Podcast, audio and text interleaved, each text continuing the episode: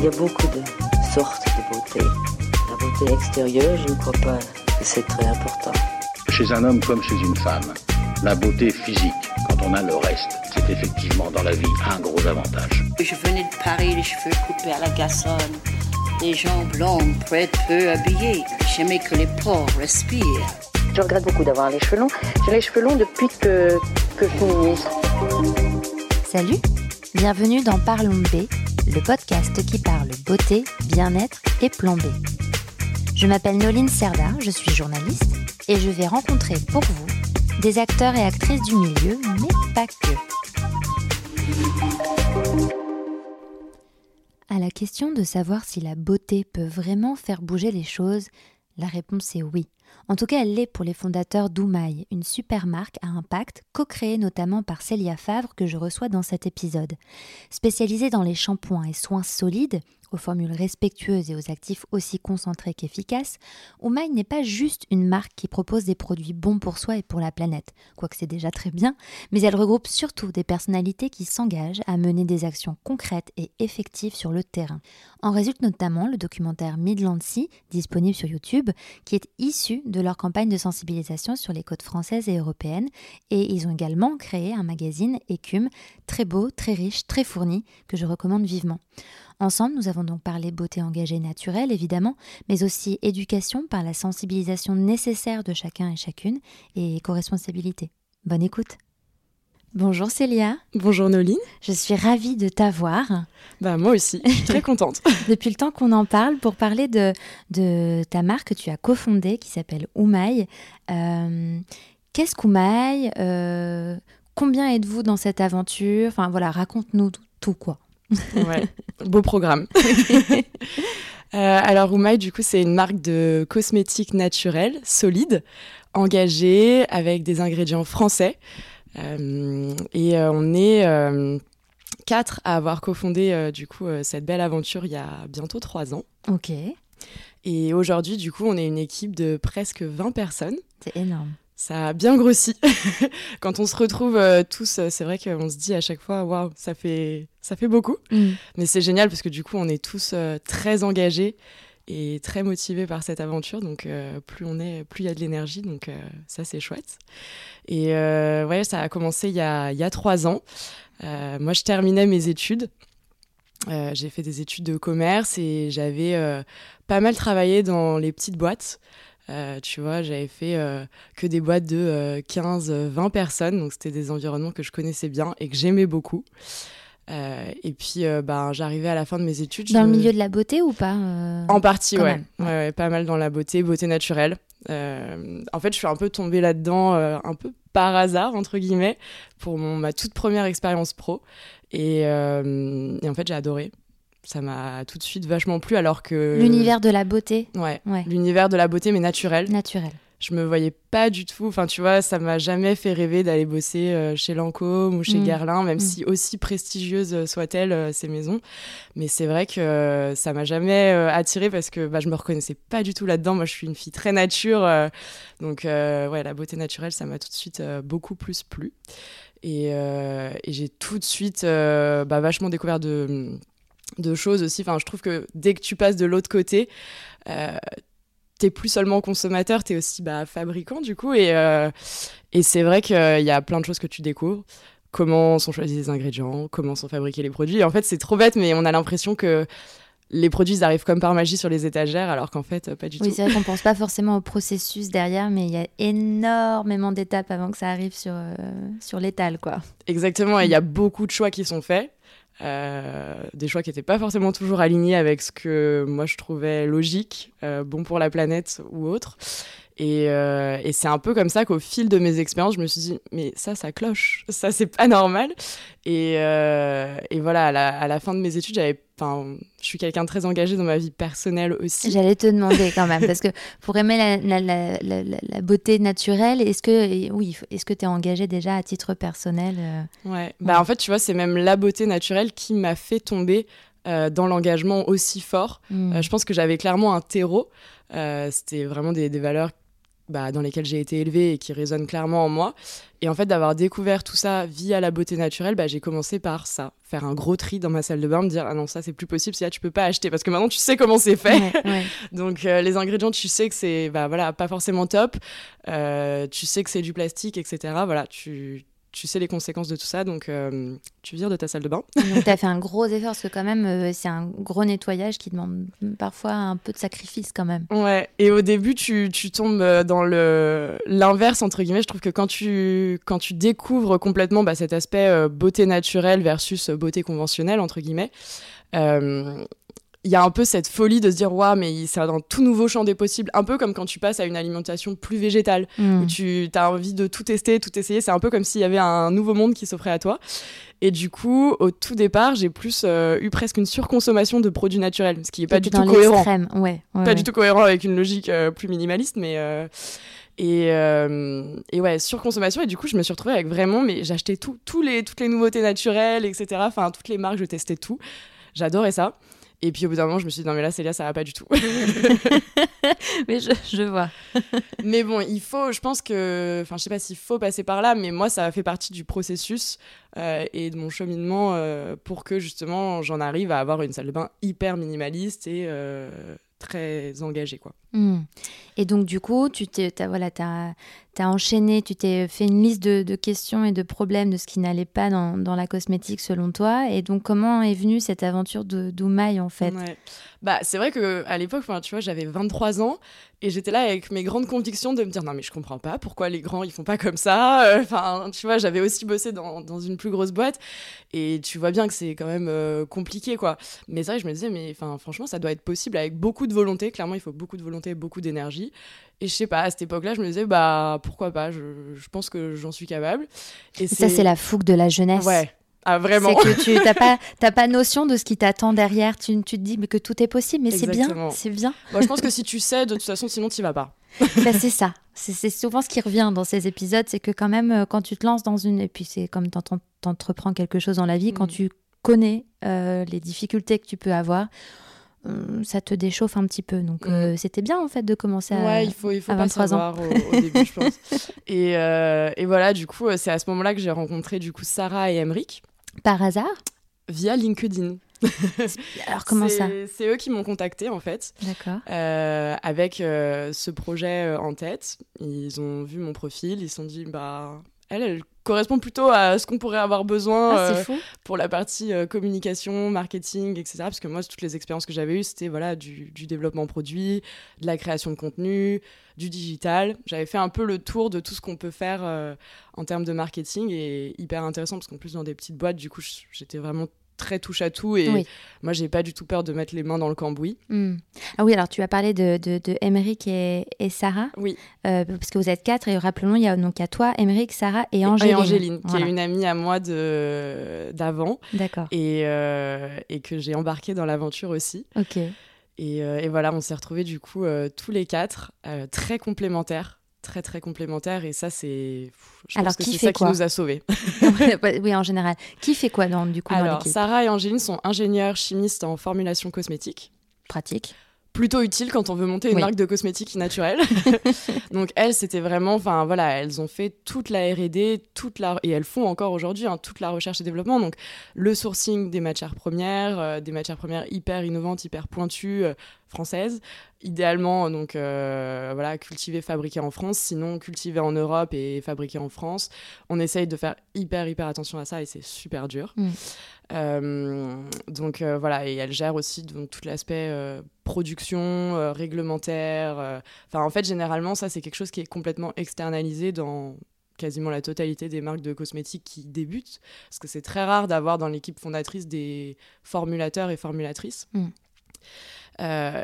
et du coup, nous, on a la chance d'avoir ça en interne dans l'équipe, et du coup, ça nous permet d'aller ben, vite, et surtout de se fixer aucune limite parce que du coup bah les filles elles sont aussi euh, motivées que moi par l'envie de défaire tous les codes et d'essayer de repousser les curseurs encore plus loin Et ben en fait, euh, voilà, c'est pas comme si on toquait à une porte euh, d'un laboratoire ou d'un formulateur ou d'une formulatrice et qu'on leur donnait notre cahier des charges et qu'ils nous disaient, ben voilà, non, ça clairement c'est impossible ou alors, euh, avoir envie de le faire avec une autre marque que la nôtre, quoi. Mm. Donc on a eu personne à convaincre de ce côté-là, puisque c'est tout en interne et c'est vraiment comme ça que ça a commencé par le laboratoire et par la recherche, et que si on trouvait pas de produit, si on n'y arrivait pas à le faire nous-mêmes, ben voilà, on n'allait pas se lancer quoi. C'est ça.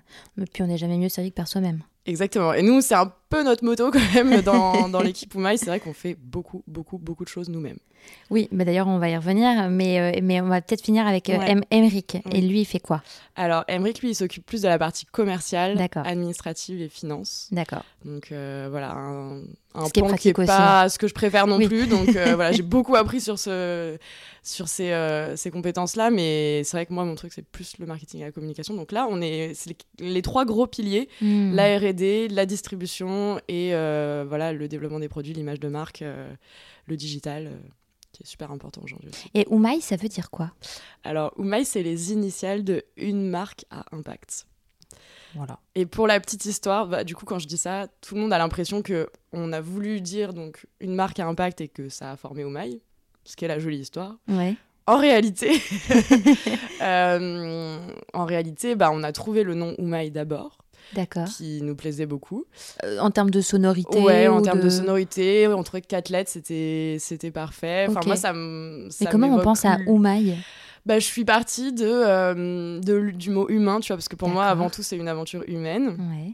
Et en fait, quand tu prends le mot humain, que tu enlèves le H et le N, bah, il, te laisse les- il te reste les lettres d'Oumaï. D'accord. Ah oui, oui, oui. Et après, je voulais bah, une sonorité sympathique, donc j'ai mis un tréma. Ouais. Et voilà. Ah bah ça- ok.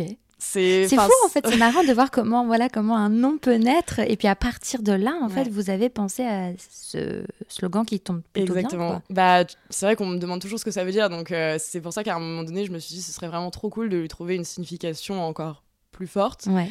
Et un jour, j'étais dans mon lit et je me suis, je cherchais en, en me disant des initiales et j'ai trouvé ça. Et j'ai- je me suis dit, oh, mais c'est génial. Bah, c'est génial en effet. Et comment est-ce qu'on devient une marque à impact alors? C'est quoi une marque à impact?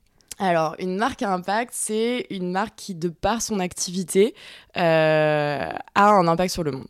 Ouais. En gros. Et, On a euh, tous un impact. Ouais, on a tous un impact. Il peut être euh, positif, il peut être négatif. Et nous, on voulait faire des produits pour laisser une trace, une trace positive. Et du coup, que ce soit bah, à la fois changer les mentalités des consommateurs, donc en leur euh, apprenant des choses, euh, mais aussi de l'industrie. Parce que bah, forcément, quand euh, on pousse ses convictions très très loin, euh, voilà, aujourd'hui, on est, on est regardé par euh, des plus grandes marques que nous. Et voilà, j'ai j'ai des amis qui bossent encore dans des grosses boîtes et qui me disent bah, on vous regarde, hein. Euh, Ah ouais. on, on regarde ce que vous faites et tant mieux parce que du coup on les tire dans le bon sens à la fois les autres acteurs mais à la fois les fabricants aussi parce que quand on va voir un fabricant on le re-challenge tout le temps que ce soit un fabricant de matières premières un fabricant de packaging on leur dit non mais non ça ça nous va pas Mm. on veut encore mieux et en fait rien que le fait qu'il y ait aujourd'hui des marques qui demandent plus Oui. Ben ça tire euh, tout dans le bon sens quoi Oui, puis surtout, enfin, je, je- je- je le rappelle, non pas pour euh, une excuse, voilà, une excuse aux grandes marques, mais c'est que quand on est un- une grosse marque, un gros paquebot, ça prend un temps Ah ouais. fou. Alors oui, on peut parler du greenwashing souvent, euh, mais quand c'est fait plus ou moins intelligemment, bah, dans tous les cas, ça prend énormément de temps et c'est vrai que bah, euh, parfois, euh, c'est dur à, à faire avancer. ouais et, donc, puis ça euh, coûte cher aussi Et ça coûte cher on va pas se et mentir ça demande du temps et voilà ouais. et donc c'est vrai que grâce à vous des, des- des petites marques mais par petites j'entends qui naissent hein, Mm. qui, qui se lancent et bah vous avez euh, pas forcément les moyens mais en tout cas vous avez l'énergie et l'envergure enfin le fait que vous soyez petit ça se permet c'est plus malléable Plus quoi. agile, ouais. c'est plus Mm. agile donc du coup tu vois je suis, je suis en train de me dandiner pour pour essayer de d'expliquer ce que je veux dire mais, euh, mais du coup, c'est c'est important en fait qu'il y ait aussi des marques comme vous qui euh, challengez, comme tu as dit, euh, tout le monde en fait. Ouais. Et, que, et ça me surprend pas que les, les grands aussi vous regardent. Au contraire. Mm. Mm.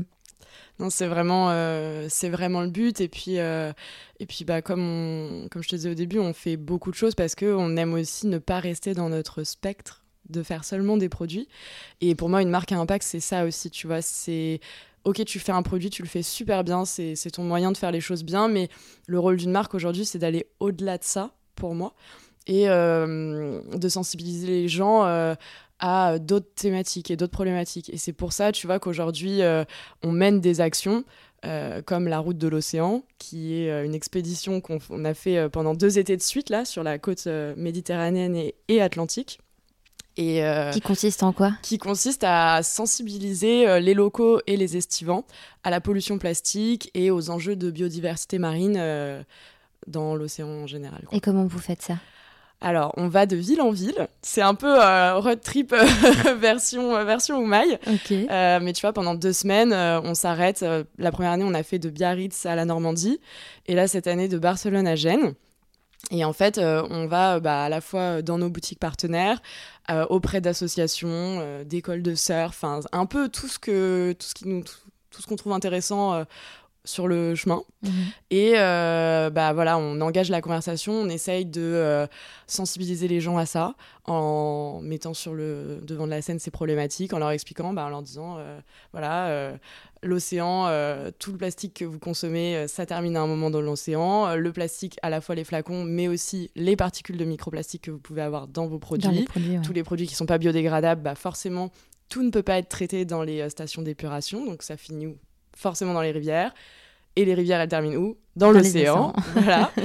Et euh, bah voilà, c'est bête, mais euh, c'est un, enfin voilà, c'est un seul et même tout, euh, la planète. Donc forcément, quand après il va pleuvoir, c'est comme ça qu'on se retrouve à avoir des pluies de plastique. C'est beaucoup de choses que les gens dont les gens n'ont pas forcément conscience. Est-ce qu'on vous écoute? Ça dépend. Ah ouais. ça dépend des endroits. Honnêtement, c'est assez. ça, ça, dépend des.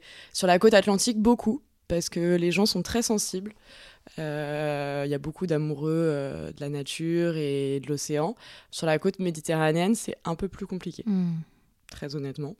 Ça ne me surprend pas. Euh, ouais. Donc, c'est mais c'est d'autant plus important. Oui. Donc, euh, et aussi, ce qui est super euh, fondamental pour nous, c'est vraiment de bah, d'aller sur le terrain, en fait, tout simplement. Parce que euh, toute l'année, on est dans nos bureaux, on essaye de faire du mieux qu'on peut, mais de se confronter à la réalité du terrain, c'est super important. Et voilà, tu vois, dans ce genre d'événement, on participe à des ramassages, à des dépollutions c'est pas forcément la solution, mais ça fait partie de la prise de conscience. Et nous, ça nous met toujours des piqûres de rappel de se dire, bah là, euh, tu vois, cet été, quand on était à l'étang de Berre, euh, à côté de Marseille, en à peine deux heures, on a ramassé près de 700 euh, bouteilles de verre de bière Heineken, tu vois, par exemple, mmh, sans les mmh. citer, pardon. En l'occurrence, c'était ça. Voilà, il y a d'autres marques de bière, voilà. mais très bien. Mais bah forcément ça met toujours une claque et c'est bête mais ça redonne encore plus envie de se battre et ça nous rappelle pourquoi on fait tout ce qu'on fait. Et, euh, et aussi d'aller euh, voir les associations qui elles œuvrent vraiment sur le terrain au jour le jour et essayer de créer du lien entre elles entre d'autres euh, entreprises et elles entre les municipalités locales. Enfin tu vois cette année c'est quelque chose qu'on a essayé de d'encore plus euh, faire. Euh, quand on était à Marseille, on a invité euh, plein d'entreprises, plein d'associations, la mairie de Marseille, et on a fait une grande table ronde pour que justement tous ces acteurs se parlent. Ah, c'est bien. Et en fait, pour nous, c'est, enfin, en vrai, quand on nous écoute, c'est pas forcément notre rôle en tant que marque de cosmétiques. Enfin, voilà, faites vos petits produits dans votre coin et, et mmh. voilà, ce sera mmh. déjà bien s'ils sont éco-responsables, etc. Mais pour moi, voilà, c'est vraiment la différence entre une marque éco-responsable et une marque engagée. Une marque éco-responsable, en fait, elle va faire du mieux qu'elle peut pour faire des produits éco-responsables. Et c'est déjà bien. Et c'est déjà très bien. Euh, si toutes les marques pouvaient être comme ça aujourd'hui, ce serait fantastique. et une marque engagée, c'est encore une autre histoire. C'est quelqu'un qui va faire, en plus de ses produits éco-responsables, des actions engagées euh, et euh, essayer de faire bouger l'écosystème de mmh. manière mmh. générale. Oui, on a vraiment besoin euh, d'une éducation. Puis là, on est clairement en plein dedans. avec, avec ce qui se passe, les différentes réunions des dirigeants. Donc, il faut, il faut s'éduquer. On va revenir à vos, à vos actions, mais peut-être est-ce qu'on peut parler de, de, de, vos produits en fait Oui. Euh, tu vois, c'est marrant. Au final, je sais pas combien de temps ça fait qu'on parle, mais on en a même pas encore parlé. On n'en a pas encore parlé. Et euh, voilà, mais j'en parlerai en introduction, je dirais quand même pour que les gens sachent de quoi on parle quand même.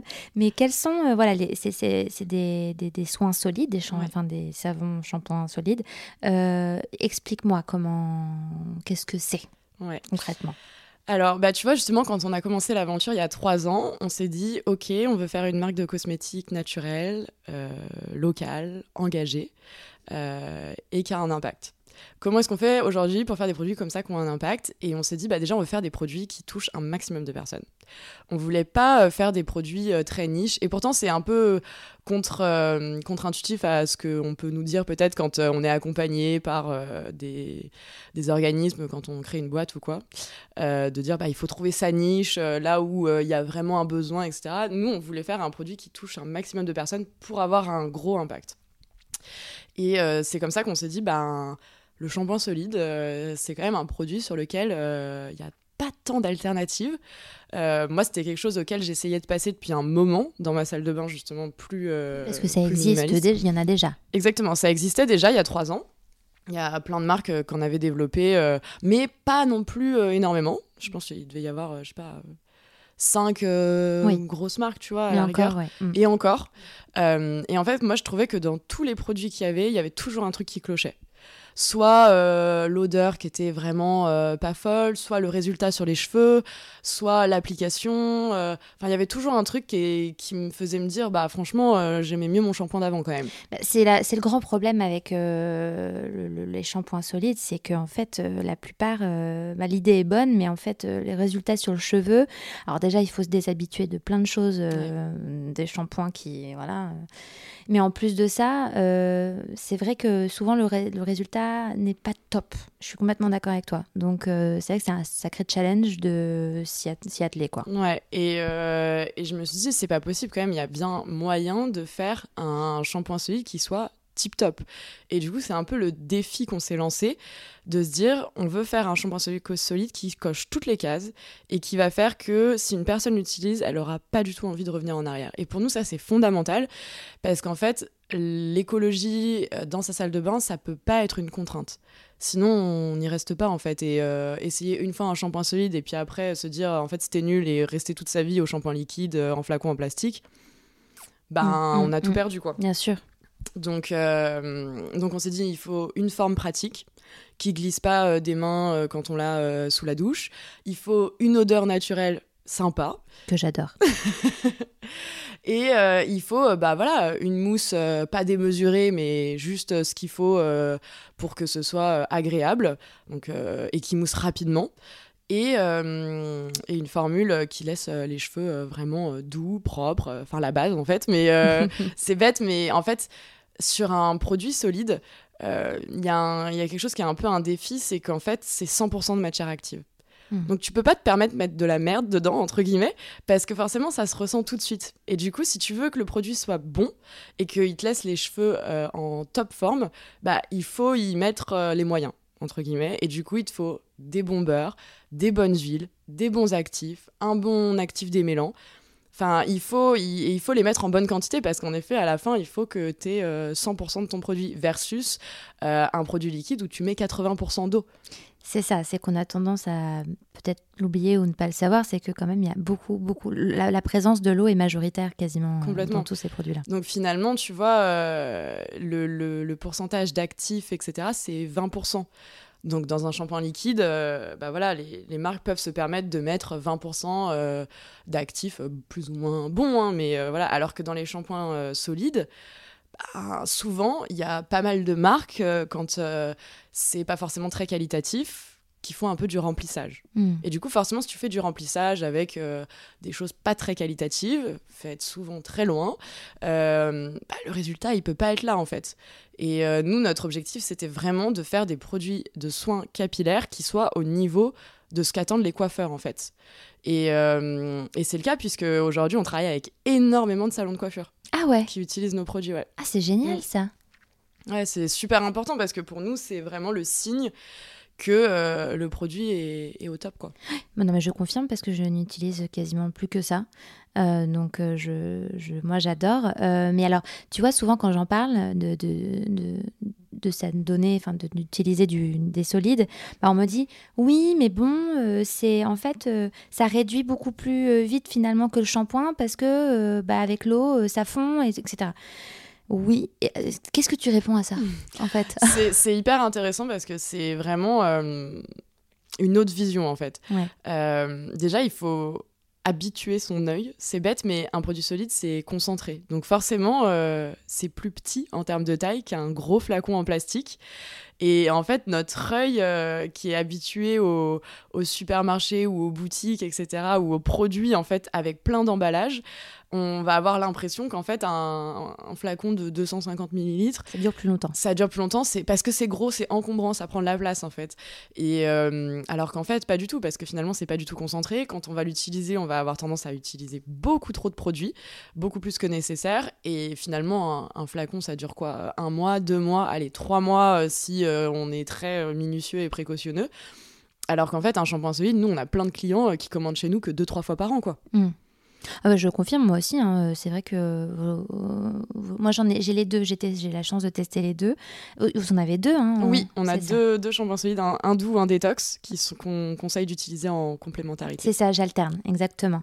Et c'est vrai qu'il me dure euh, extrêmement longtemps. Alors, tu parlais d'ingrédients euh, et d'actifs. Et euh, où est-ce que vous, euh, vous essayez que ce soit le plus local possible et français Euh, Comment ça se passe? Comment est-ce qu'on les trouve?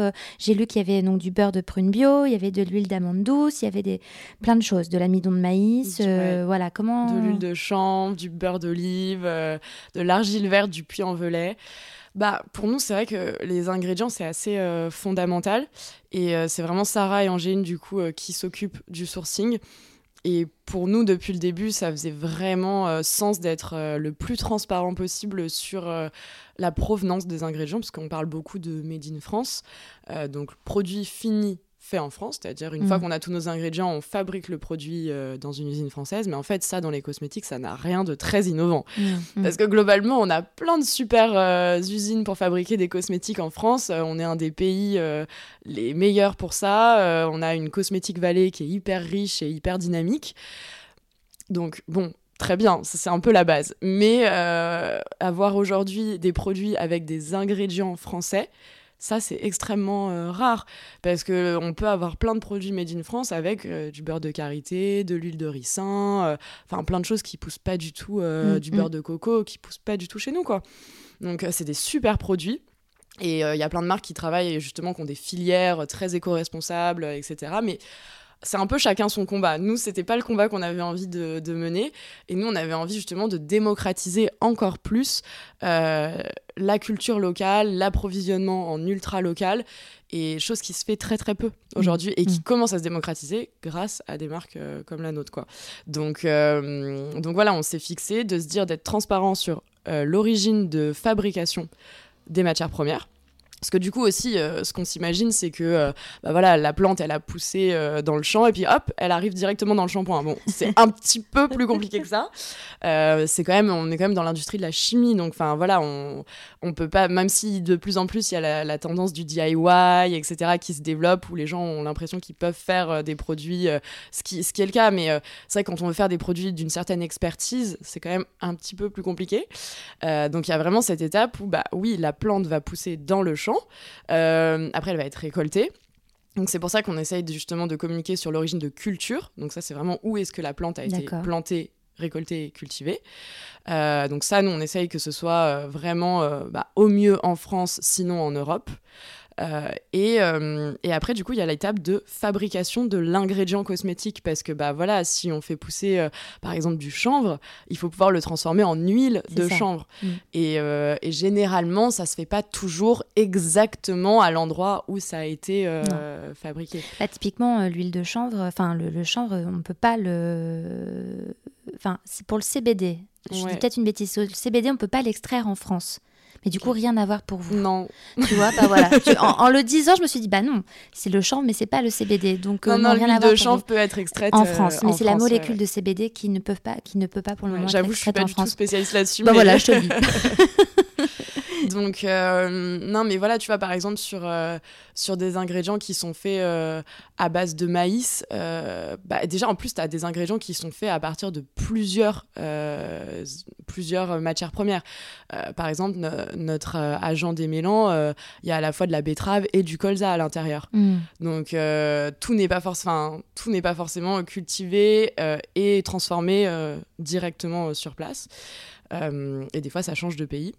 Mais, euh, mais voilà, non, franchement, on a une traçabilité là-dessus qui est extrême, je dirais. Mm, mm. Et euh, on a un peu, euh, justement, ouvert la voie à ça parmi les différents fournisseurs.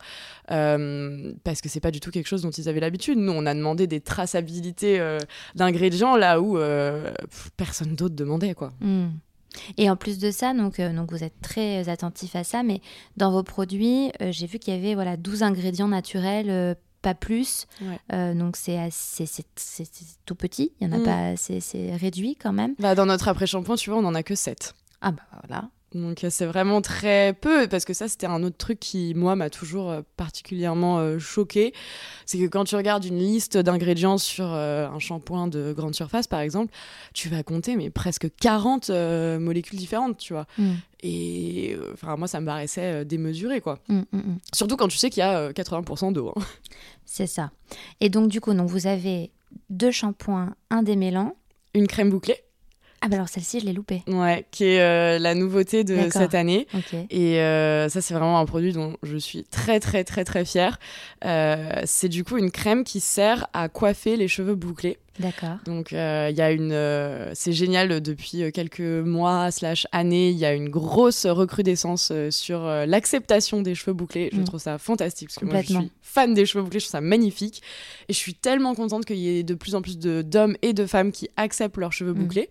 Mais du coup, pour ça, ils ont besoin de produits pour coiffer leurs boucles Oui. parce que du coup c'est vraiment enfin il y a vraiment ce côté il faut apprendre à, à accepter ses cheveux bouclés en apprenant à les coiffer en fait C'est ça. Et c'est pas particulier. Enfin, pas forcément évident, il faut des produits particuliers. Ouais. et oui, oui. et surtout qu'en fait la société dans laquelle on vit jusqu'à présent euh, n'a jamais euh, euh, mis ça sur le devant de la scène en fait on, a, on voit toujours les petites filles se coiffer les cheveux avec une brosse quand on a les cheveux bouclés il faut faire tout sauf ça Sauf, ouais, c'est complètement. Et du coup, enfin voilà, dans l'imaginaire collectif, euh, enfin voilà, moi j'ai grandi euh, dans les années 2000, c'était euh, l'avènement du lisseur, quoi. Oui. Donc, donc voilà, et du coup, on a, il y a quelques, il y a quelques mois, euh, enfin l'année dernière, on a commencé à, à réfléchir à ça, et en fait, du coup, moi j'ai vraiment euh, découvert, euh, un peu comme à l'époque j'ai découvert la cosmétique naturelle, là tu vois, j'ai l'impression d'avoir découvert un énorme euh, euh, monde que je ne connaissais pas, du coup, Mm, le monde mm. des cheveux bouclés. Et euh, parce que moi-même, je n'ai pas les cheveux bouclés à mon plus grand regret. Et en fait, je me suis rendu compte que oui, il y avait des problématiques particulières et surtout qu'il y avait des besoins de produits particuliers. Et, Notamment en hydratation. et notamment de l'hydratation, de la définition. Mm. Euh, hyper important d'arriver à bien définir les boucles et de les fixer dans le temps. Mm. Euh, parce que bah, voilà, les personnes qui ont les cheveux bouclés, elles font pas des shampoings euh, tous les quatre matins. Euh, contrairement à des personnes, par exemple, qui vont pouvoir, par exemple, avoir les cheveux assez fins et qui font beaucoup de sport, qui ont tendance à se laver les cheveux peut-être tous les deux jours. Une personne qui a les cheveux bouclés, généralement, Oh, elle même fait ceux sa qui font routine. pas beaucoup de sport, hein. je, je me sens pas du tout visée.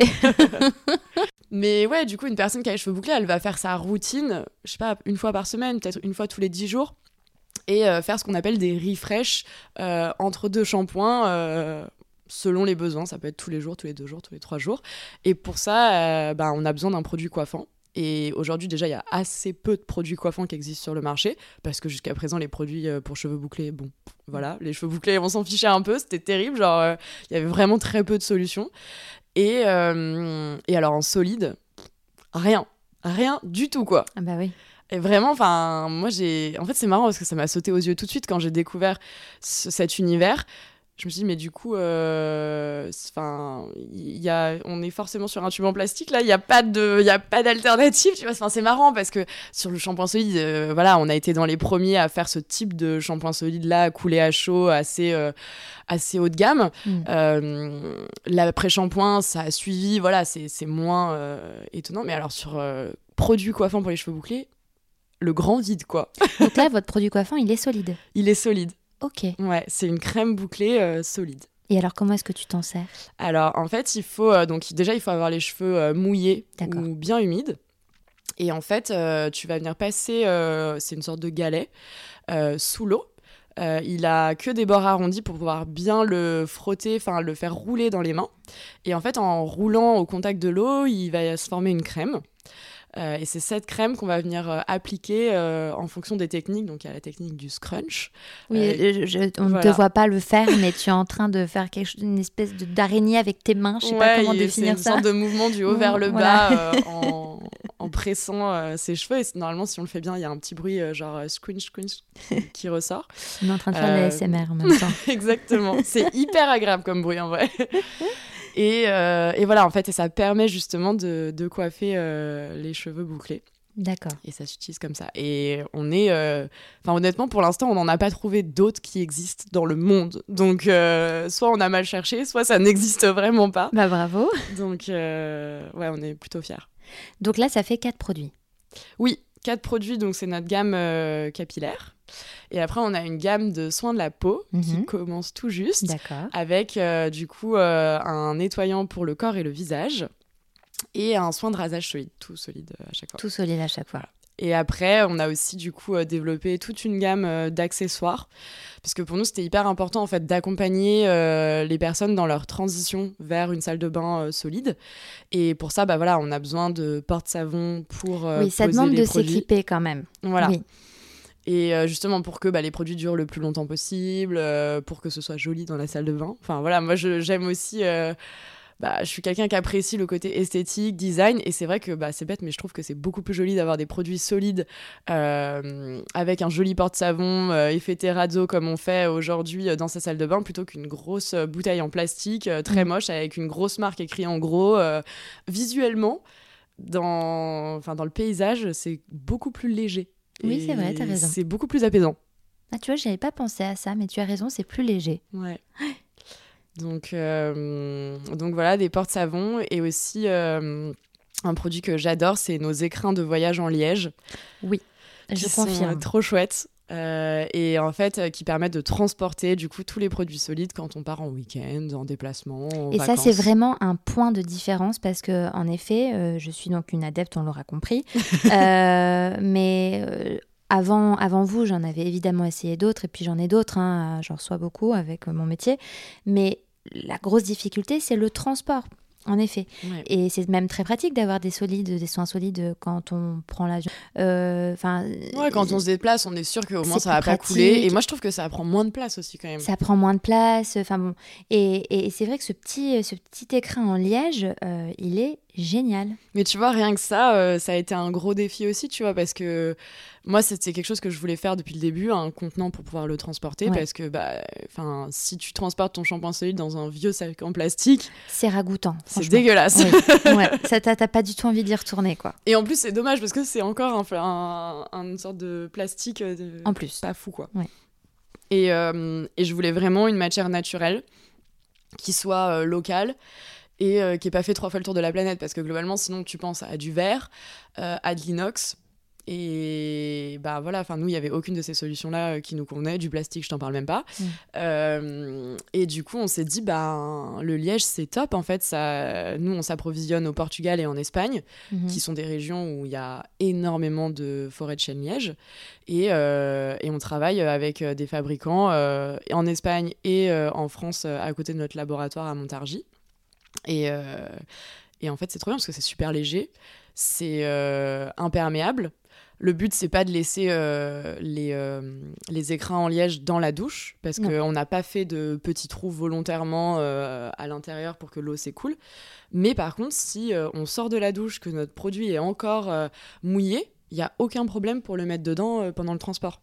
D'accord, oui. c'est- bah, à chaque fois, c'est vrai que je, je- je calculais pour faire en sorte que ce soit Ouais. relativement Non, mais sec, tu peux le mettre euh, complètement mouillé. euh, euh, ce qui va juste se passer potentiellement, c'est que bah voilà, il va, enfin le produit va mettre un peu de produit sur Mm, la boîte en mm. liège, mais en fait vu que c'est imperméable, tu peux complètement le nettoyer en le passant sous l'eau. D'accord, ok. Après tu le fais sécher et, et tu, ouais, les gens ne le savent pas forcément, mais on peut les canon. nettoyer en les en les passant sous l'eau. Ce qui est canon, c'est que tu en parles en souriant. T'as vraiment des étoiles dans les yeux, donc euh, c'est. Ah bah très- heureusement que je suis convaincue par mes produits. quand Ouais, même. ouais, ouais, non, mais franchement, c'est hyper inspirant.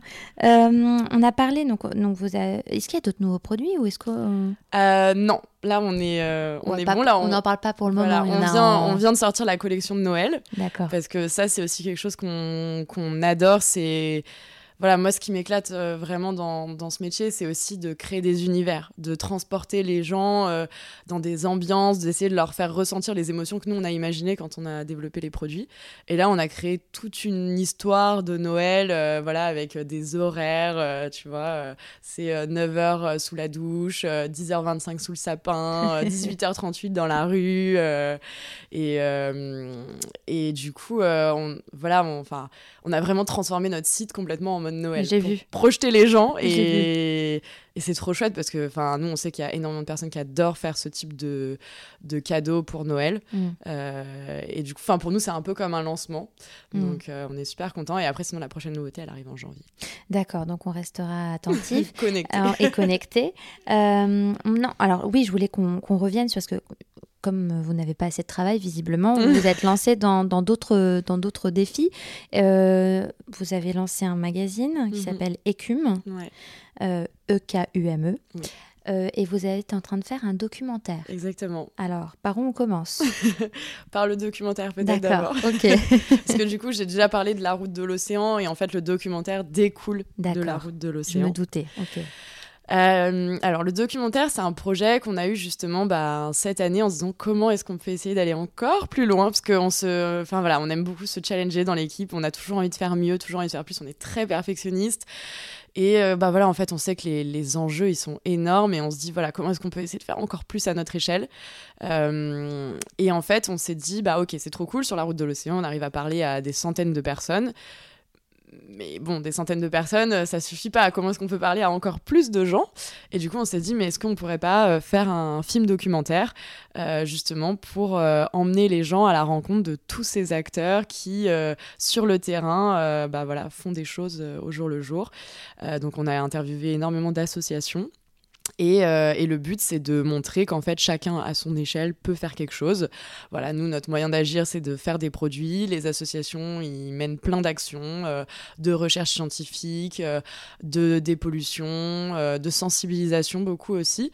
voilà, et après, il y a des, y a les, enfin, au niveau des échelles locales, régionales il y, a plein de choses à faire. et du coup, le but, c'était un peu de donner aux gens l'envie de s'engager et euh, de voir qu'il y a plein de choses qui se passent et que bah, peuvent faire partie euh, du mouvement quoi. D'accord. Et alors, ça se passe comment? Ça va être diffusé où? Ça sort quand? Euh Alors, c'est déjà sorti. Oh Ouais. donc, on a fait l'avant-première la semaine dernière sur une péniche, du coup, au pied de Notre-Dame. parce que, du coup, on voulait vraiment faire quelque chose sur la Seine, parce que, bah voilà, si c'est un documentaire sur l'océan, de manière générale, ça faisait beaucoup plus sens pour nous. donc, on a fait cette projection au théâtre de la Nouvelle Seine. Et, euh, et, du coup, depuis, euh, bah, c'est assez récent, ça fait même pas une semaine, euh, il est dispo sur YouTube, sur notre chaîne YouTube si vous voulez voir. C'est un documentaire qui dure 35 minutes. Et il y a à peu près 5-6 interviews d'associations à l'intérieur. Il s'appelle comment ce docu? Il s'appelle Midland Sea. Ok. Euh, c'est euh, la terre, euh, la mer entre les terres, pardon. et c'est pour, enfin, c'est un peu le nom de la mer Méditerranée, parce que du coup, c'est un documentaire qui est dédié à la mer Méditerranée. D'accord. Parce que la mer Méditerranée, c'est l'une des mers les plus petites. Ça, ça, représente vraiment un tout petit pourcentage de l'océan au global, et pour autant, c'est un foyer de biodiversité juste gigantesque. Mm, mm. Euh, et du coup, c'est, il est encore plus en danger parce que bah, y a énormément d'activités humaines euh, en mm. mer Méditerranée. Quoi. Donc il faut aller sur YouTube. Exactement. Et alors l'autre projet, c'est Écume. Oui. c'est vrai que ce podcast part dans tous les sens. non, non, du tout, du tout. Mais euh, c'est vrai que c'est, enfin, je trouve que c'est colossal comme travail. Donc, Écume, pourquoi avoir fait ce magazine et comment, comment vous l'avez fait et comment vous comptez le faire? Ouais, alors euh, Écume, du coup, c'est une revue qui est dédiée à l'art de vivre euh, éco-responsable. Et en fait, la réflexion qu'on a eue, c'est que aujourd'hui, euh, il faut que bah, voilà, un maximum de personnes se rendent compte qu'on peut avoir un art de vivre plus durable, tout en se faisant vraiment plaisir et en voilà, en profitant de la vie, quoi. Parce que euh, moi, je, voilà, ça me tient vraiment à cœur de défendre euh, le fait que euh, l'écologie, c'est pas une contrainte. C'est, ça peut être vraiment ça, et ça, c'est un moment de plaisir. C'est un, un, mode de vie plaisir. Et moi, je pense que j'ai jamais été aussi bien dans ma vie, dans mes baskets, que depuis que je suis plus en accord avec mes valeurs. Mm. Et en fait, bah voilà, il faut qu'il y ait un maximum de personnes qui soient dans cette démarche-là. Et en fait, aujourd'hui, je trouve qu'il y a beaucoup, beaucoup de contenu et d'informations via les réseaux sociaux. Et c'est trop bien parce que c'est un peu comme ça que ça a émergé euh, et qu'on est de plus en plus informé sur un plus grand nombre de sujets.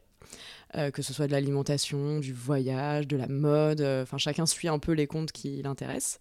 Et le problème, c'est qu'il y a toute une partie de la population qui n'est pas forcément sur les réseaux sociaux. Je pense notamment voilà, à mes parents, à des personnes qui voilà qui n'aiment juste pas euh, trop les réseaux sociaux et en fait euh, bah voilà ces personnes là peut-être qu'elles préfèrent lire mm. euh, et en fait on s'est dit bah voilà on va s'adresser à ces personnes pour leur fournir de l'information, un contenu positif.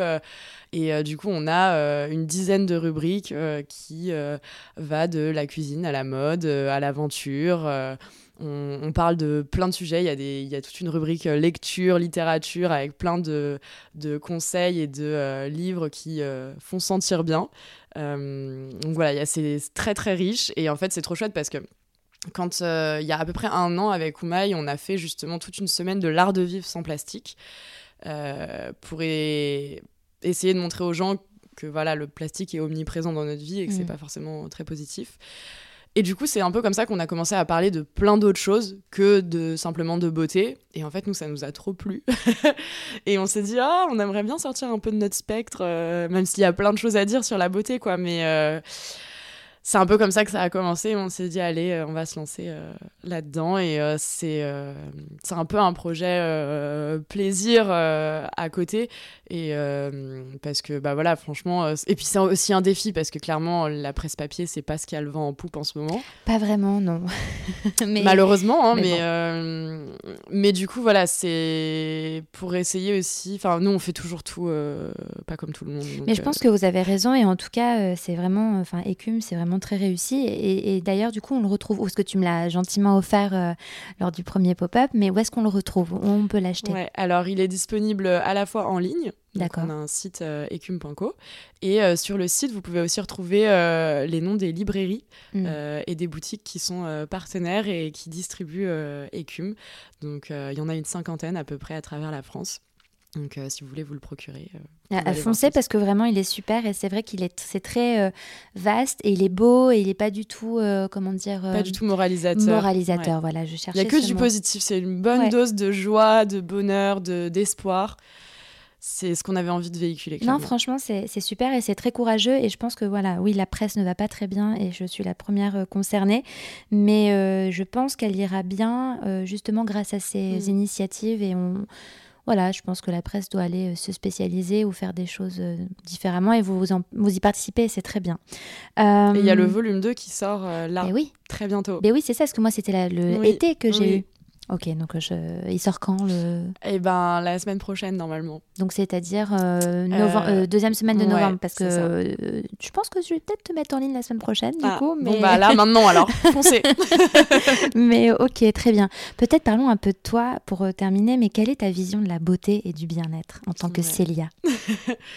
alors, euh, question euh, un petit peu difficile pour moi parce que c'est assez marrant, mais j'ai, bah, du coup, j'ai cofondé une boîte dans la cosmétique, mais je pense que je me sens pas hyper légitime dans ce monde-là, même si tu vois, finalement, c'est là, dans ce monde-là, que j'ai le plus d'expérience, j'ai, pas mal travaillé là-dedans, mais je, j'ai jamais trop été. Euh, un peu euh, beauté addict ou quoi, tu vois. Je, je suis pas la, la personne qui va passer euh, euh, des heures à lire des choses là-dessus ou à, regarder, à m'informer, etc. Enfin, moi, je, vis une beauté très simple et très naturelle, je pense. Enfin, et en quoi ça te rend pas légitime du coup? Parce qu'il y en a plein bah, comme toi. Oui, oui, non, mais c'est sûr. Mais tu vois, enfin, je sais. c'est pas un peu la beauté à la française justement qu'on dit. Ouais, si peut-être.